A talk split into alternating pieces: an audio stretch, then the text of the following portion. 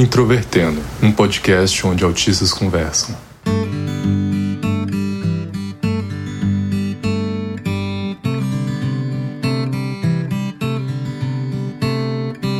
Sejam bem-vindos a mais um episódio do podcast Introvertendo, um podcast sobre autismo. Hoje sou eu, Luca Nolasco, que vou apresentar, e o tema é sobre amizades virtuais. Olá, pessoal. Meu nome é Thais Moskin, eu sou administradora de sistemas, também sou autista, também participo aqui do Introvertendo. Hoje eu moro em Florianópolis e eu sou da época dos fóruns de discussão na internet e eu não sei usar Instagram. Olá, eu sou William Timura, sou autista, sou youtuber, faço mestrado em informática na educação e tenho certeza que se não fosse a internet e as minhas amizades por meio dos ambientes online, os jogos, tenho certeza de que não teria habilidades sociais o suficiente para ser nenhuma dessas coisas que eu acabei de descrever. Eu sou o Maicon Lian, o Gaivota, e nessa época de pós-pandemia, 90% das minhas amizades estão no círculo virtual. E se você quiser acompanhar o podcast, basta buscar por Introvertendo em qualquer rede social ou pelo site introvertendo.com.br. E também para que o podcast continue a existir, nós abrimos um Pix, introvertendo.gmail.com. Lembrando sempre que o Introvertendo é uma produção da Superplayer and Company e feito por autistas.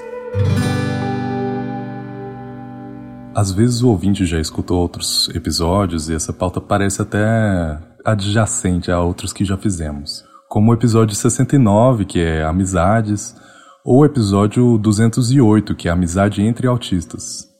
Mas e amizades virtuais? Começando aqui pela Thaís, eu já quero saber quando que você começou a ter relações pela internet mesmo? Bom, eu comecei a participar de alguns fóruns de discussão na época que eu estava no ensino médio. Antes eu não conhecia outras formas de me relacionar virtualmente com as pessoas. O primeiro fórum de que eu participei era sobre Cavaleiros do Zodíaco. E eu comecei a conversar com muitas pessoas, o pessoal ali era um pouco mais velho. E foi a época que eu aprendi a usar emojis e coisas assim. Para mim era mais fácil naquela época porque era tudo por escrito, ou quase tudo, eram poucas imagens, então era mais fácil eu entender o que estava acontecendo. E pensando agora na data, isso foi lá para 2005, algo assim. E você, William, quando foi mais ou menos? Que ano? e a sua experiência nisso? É, no meu caso, eu já disse isso em outros episódios também, né, sobre o meu hiperfoco em interfaces digitais, e é claro, isso me leva para jogos digitais, principalmente. É claro que, de início, os jogos que eu tinha acesso eram os consoles mesmo em casa, né, a época do, do Genesis, Mega Drive e tal, é, depois do PlayStation e etc., não demorou muito para eu descobrir que existia essa tal de LAN House, né, que é o lugar onde o pessoal jogava Counter-Strike, principalmente ali naquele, naquela época. Foi ali naquele contexto que eu descobri MMORPGs. Eu, ach, eu achava muito curioso, na verdade, que no contexto da Lan House em si, eu entendo que muita gente ia em grupos de amigos para ir para a Lan House, mas no meu caso, não. Eu sempre ia sozinho, gostava de passar muito tempo lá. E todas as, as amizades que eu tinha acabavam sendo feitas ali dentro do ambiente do jogo mesmo. Então, Creio que né, a minha hipótese é por conta das interações, sociais né, naquele meio digital, principalmente por texto, né, é, que simplificava muito né, essas interações, as complexidades de, enfim, e até questões do estigma, trejeitos. Na época, eu certamente tinha uma forma muito mais autística, vamos dizer assim, né, de, de me expressar. E também até a questão visual mesmo, assim, questão estética. Eu costumava eu tinha um pavor de cortar meu cabelo, por exemplo, não usava calças jeans, então parecia muito atípico, né, estranho, assim. Outras pessoas da, da mesma idade que eu poderiam pensar, assim, né, que talvez eu não, não seria alguém muito legal de se socializar, um cara muito bacana, e talvez alguém tivesse suas dúvidas, mas ali naquele ambiente online, isso seria na minha adolescência, né? Principalmente os 15 anos, 14, 15, 16 anos de idade. E aí que eu ganhei um computador com internet em casa. Então ficou tudo mais acessível, né? Claro. E aí os vínculos e a intensidade, né? a frequência com que eu é, fazia amizades só aumentou. Mas foi principalmente durante a adolescência, assim, né, que tudo começou e certamente foi ganhando aí bastante tração aí, é, principalmente por conta do acesso à internet em casa e o computador. E Michael, você já falou em alguns outros episódios sobre, já abordou a dificuldade de ter relações pessoalmente, mas como que você começou a construir relações pela internet? Na minha época, fórum mesmo, standalone, já tava ficando algo um pouquinho mais brega, assim, entre aspas. Então, os primeiros fóruns desse tipo que eu entrei já era quando você tinha o Orkut, no auge do Orkut, na verdade, eu creio que em 2009, 2010, por aí. Apesar que tem pelo menos um fórum que eu lembro bem que eu frequentava, desses standalones, que era a comunidade do Garry's Mode Brasil. Foi assim, algo bem parecido com o Thaís, né? Eu entrava nesses fóruns mais topicais, mais de coisas que interessavam, que era do meu interesse. O Orkut também foi pro saco.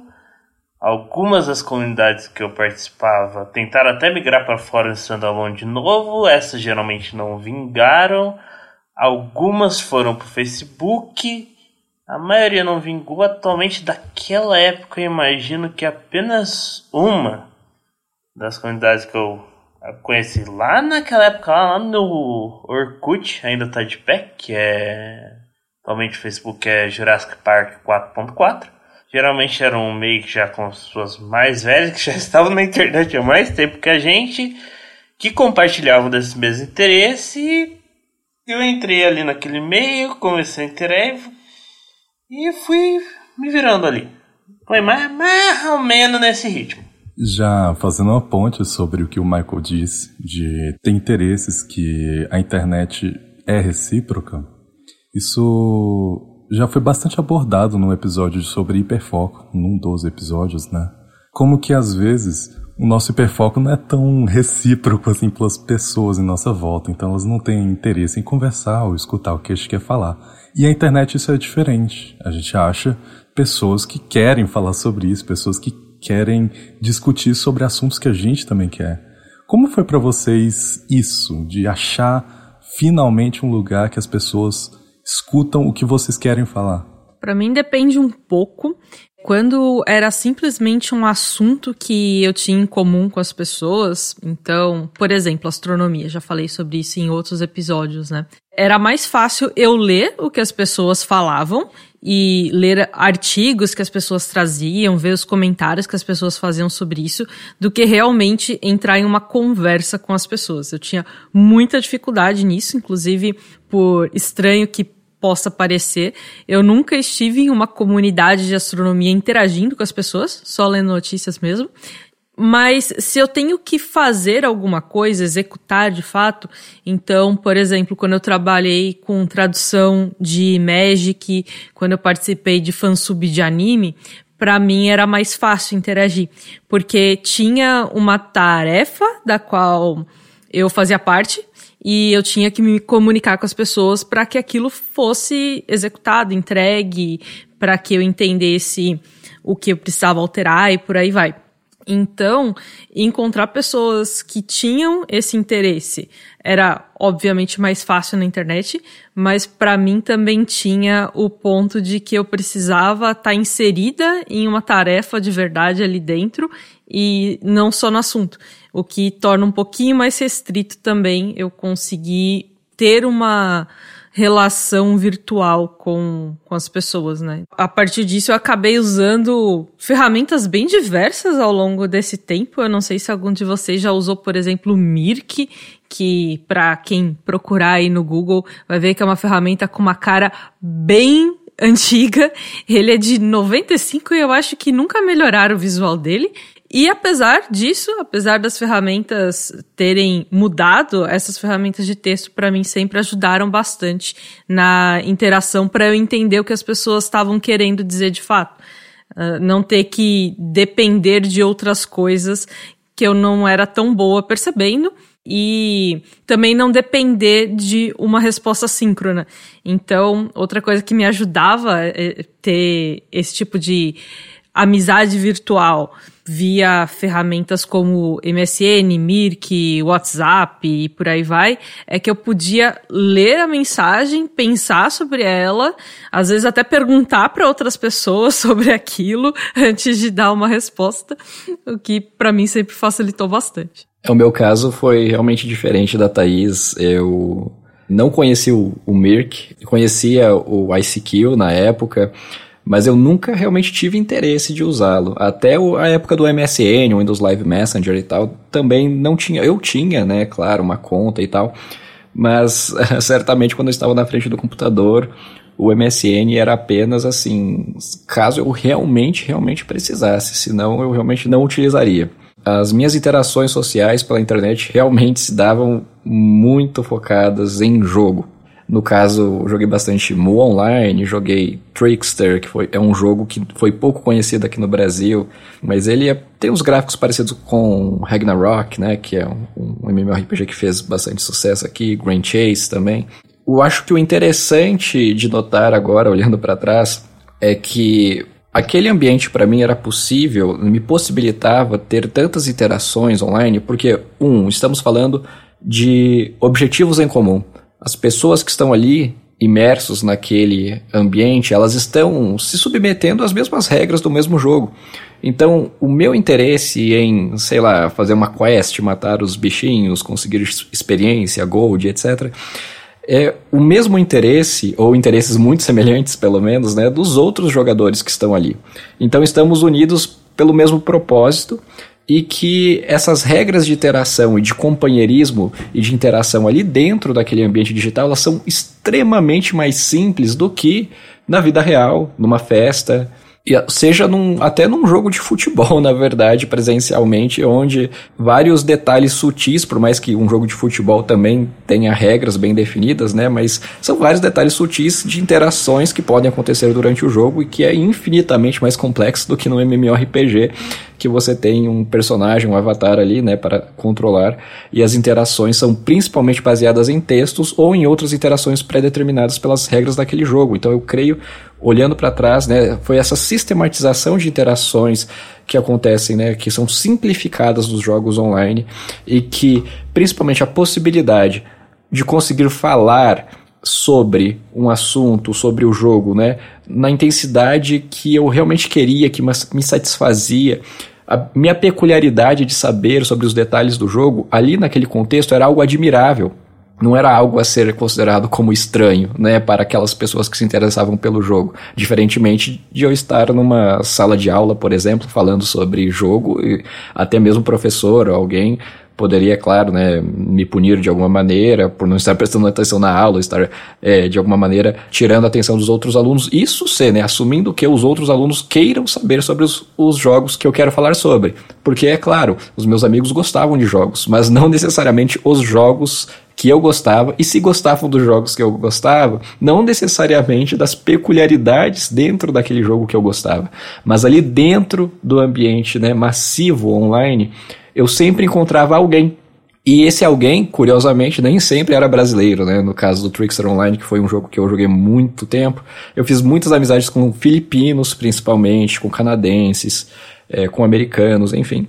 E foi ali então que eu comecei a desenvolver o inglês também, e isso acabou me ajudando hoje em dia, depois, né, em outros projetos, a me tornar programador e tal. E até mesmo hoje, estudando, né, lendo artigos científicos e etc., esse contexto acabou me ajudando muito.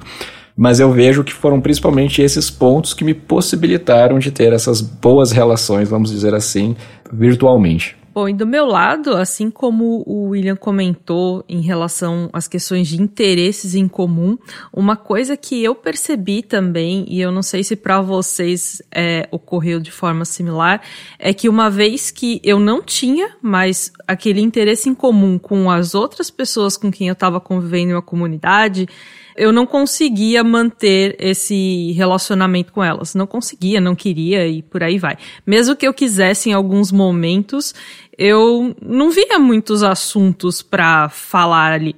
Então, se eu me juntava a um grupo de pessoas de um jogo, por exemplo, e depois eu deixava de jogar aquilo, mesmo que eu continuasse no grupo, eu tenho um grupo no qual eu estou até hoje e de vez em quando as pessoas postam alguma coisa que estão indo viajar ou que estão bebendo alguma coisa. Eu vejo essas mensagens e não tenho nenhum interesse em participar daquilo. Então parece que eu realmente encerrei este relacionamento por não estar mais naquela atividade. Comigo, essas primeiras relações na internet se deram de uma forma muito mais antagônica. Tipo, o que eu lembro dessa época, dessas experiências que eu tinha era muito, muito, muito debate, muita, muita, muita briga. é debate, briga, debate, briga, briga e debate. Como meu interesse nesses tópicos era querer aprender mais sobre ele, eu tava tendo a oportunidade de falar com gente mais experiente na área. Cara, eu era criança chata lá que ficava importunando os outros.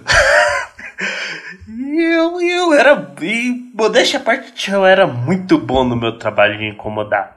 Também vou crescendo mais, eu deixo de ser a criança chata importunando e enchendo o saco pra ser mais uma das pessoas lá no meio, tipo. É, até hoje eu ainda tenho um tico disso de, tipo. eu tô ali mais interessado em informação mesmo, mas. Eu evoluí um pouquinho. Hoje em dia, pelo menos, eu sou capaz de ir conversar pessoalmente com alguém, etc, etc. Para continuar nessa sequência, a minha maneira foi por meio das redes sociais. O meu primeiro computador foi de 2009, mas eu só fui ter internet em 2011. Já era o predomínio do Facebook e o WhatsApp estava prestes a nascer também.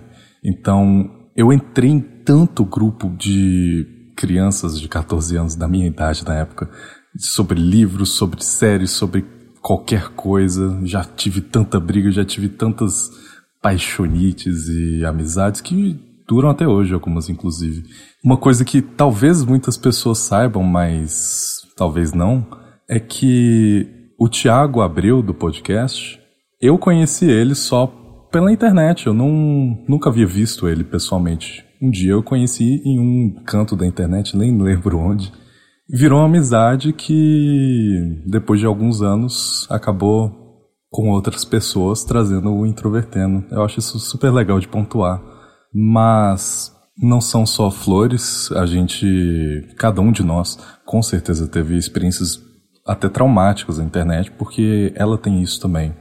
As pessoas se sentem mais confortáveis para brigar, para expor coisas muito ruins. Como foi que vocês lidaram? Como foi que vocês sofreram com as pessoas na internet? Vocês já foram perseguidos? Já tiveram discussões? Como foi? É, ironicamente, eu creio que as experiências mais desagradáveis com interações pela internet que eu tive foi depois, justamente, de criar o canal e, ironicamente, na comunidade do autismo mesmo.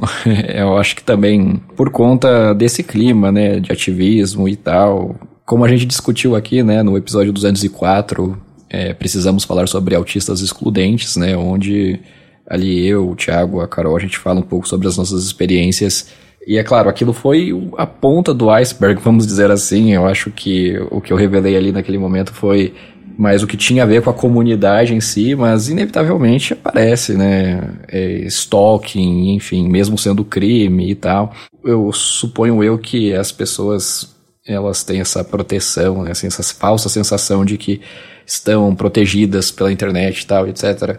E não necessariamente elas consideram também, né, que possivelmente as ações delas e as coisas que elas estão dizendo ali podem ofender outras pessoas e etc.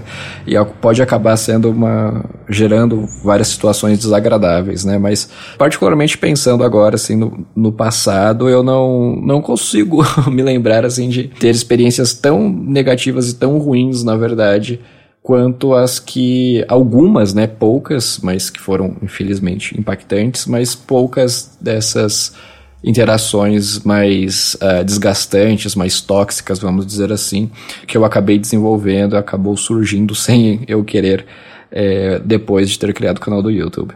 Eu tenho dificuldade de me introduzir em discussões de forma geral, a não ser que é, elas surjam de outras formas. Então, se é uma discussão do trabalho, se eu estou comentando com alguém alguma coisa que eu vi de forma mais específica. Então, eu acabo sendo uma pessoa bastante neutra nesse aspecto. Eu apareço muito pouco nas redes sociais, desde a época que criaram o Orkut, que o Orkut foi febre, eu não tive muito interesse em participar. Facebook para mim parecia muito bagunçado, o Instagram para mim é um monte de imagem e me parece muito confuso. Então, é, isso reduz a chance de eu me meter em confusões de forma geral, mas nos jogos acontecia bastante de ter algum tipo de desentendimento. E eu concordo muito com esse ponto que vocês falaram de as pessoas terem essa falsa sensação de estarem protegidas, digamos assim, pela internet e às vezes poderem fazer coisas que não fariam na vida real ou que teriam mais receio. E essas coisas sempre me incomodaram bastante no sentido muito mais de às vezes eu me retirar de um ambiente virtual porque aquilo acontecia. E eu sei das muitas e muitas tretas que existem em outros ambientes de discussão virtuais, mas definitivamente eu não tenho interesse em trazer mais problemas para mim mesmo. No meu caso, daria para imaginar uma primeira vez visto quanto que eu sou proativo para ir entrar em briga e discussão que eu tive bastante dor de cabeça com isso, mas em contrapartida, principalmente nesses meios que eu tô mais acostumado, acaba que a minha tolerância pra se manter numa discussão quando ela começa a aquecer assim, é tipo muito baixa. Quando eu vejo que vai entrar no ad hominem, que, que, que, que vai virar confusão, que vai virar estresse, tipo, eu já pulei fora dali faz tempo e na época que eu era ainda inocente demais pra entender isso, foi bom tá no contexto que eu tava, porque eu aprendi muito rápido a debater corretamente mesmo. Mas eu acho que tudo isso tem a ver com ambientes sociais em geral, né?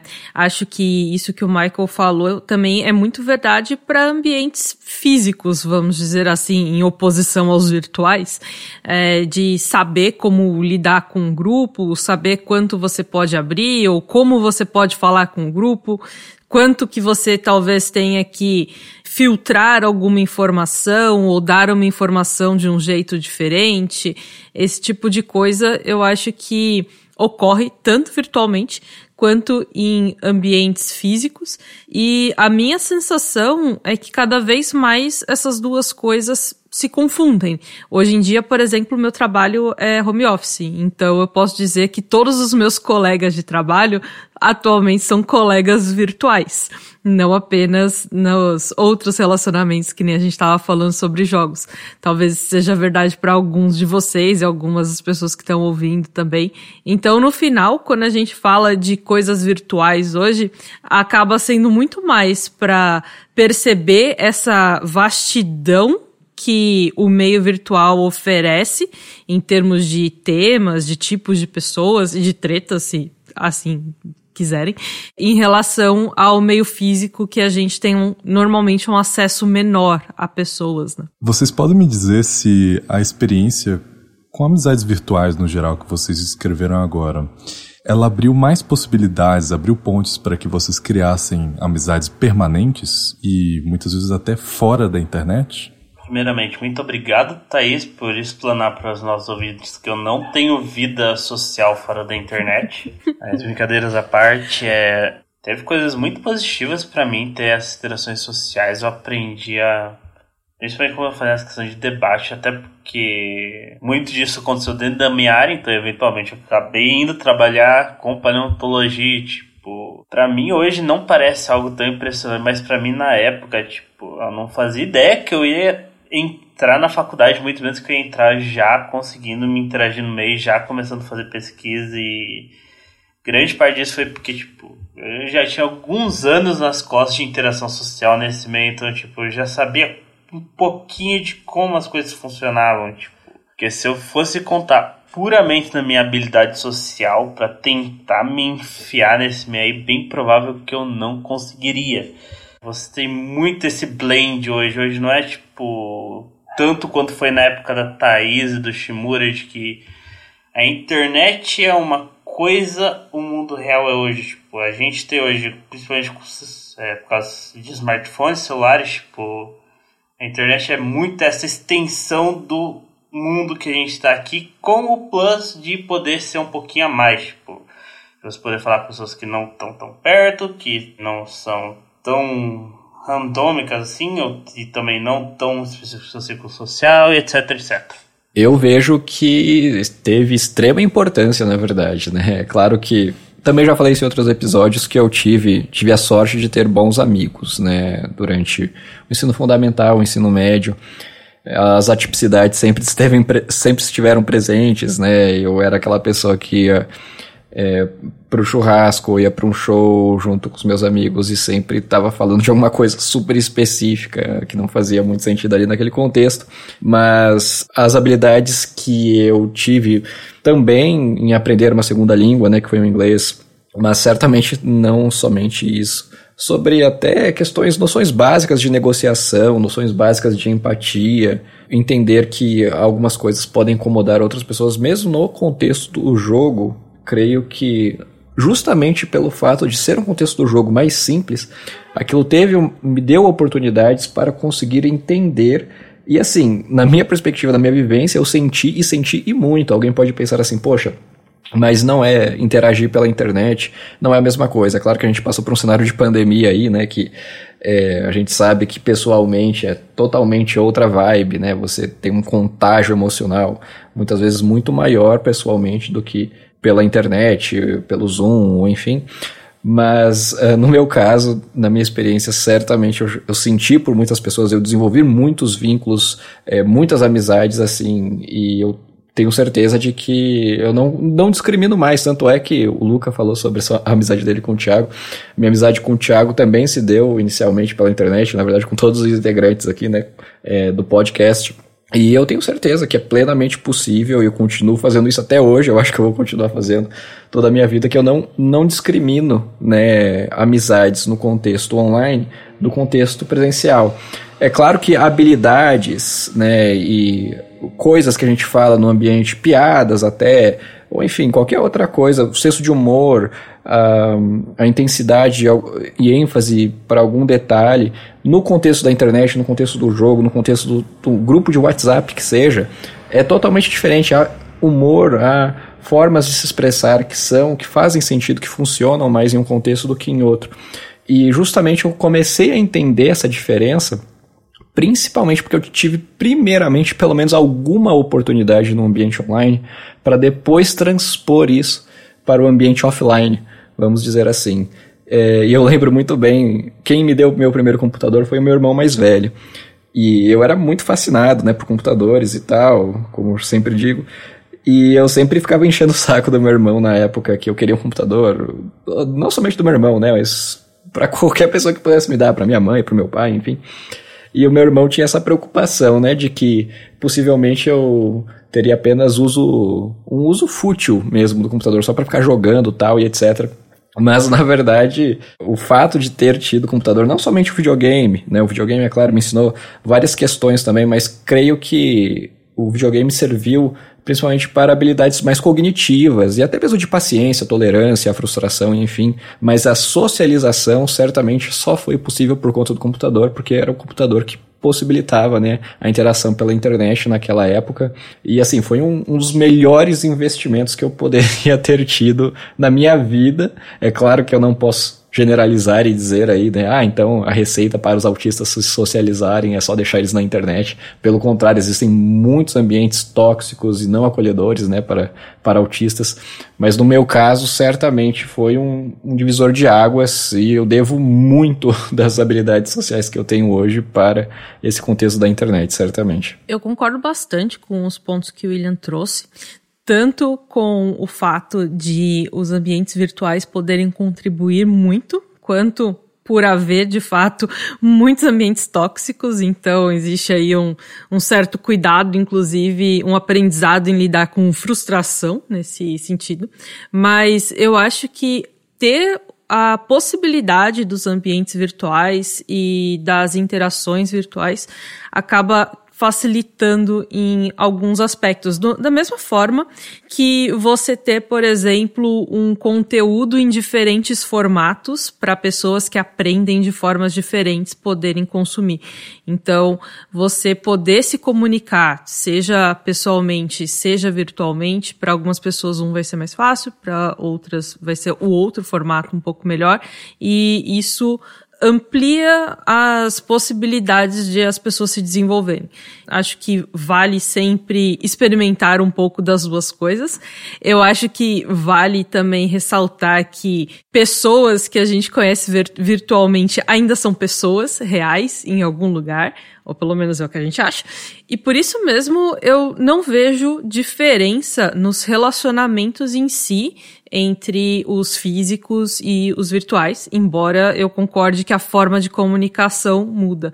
Então, eu posso dizer que ao longo, principalmente dos últimos anos, o, várias formas de interação que eu tive virtualmente, incluindo não só os jogos do estilo MMO, que nem o William falou, mas também no estilo RPG, como eu já comentei em outros episódios, que foram situações que me ensinaram muito a lidar com pessoas de forma geral, a resolver conflitos, às vezes a passar um feedback para as pessoas, considerando que feedback pode ser algo positivo ou negativo, então ver algo que alguém fez e que foi bom e explicar isso para essa pessoa, para inclusive tentar fazer com que essa pessoa perceba que aquilo foi legal e continue fazendo, quanto o oposto, perceber que alguma coisa não foi legal, seja para mim, seja para outras pessoas e tentar passar aquela informação de alguma forma, tentar melhorar aquela situação, melhorar o futuro de alguma forma.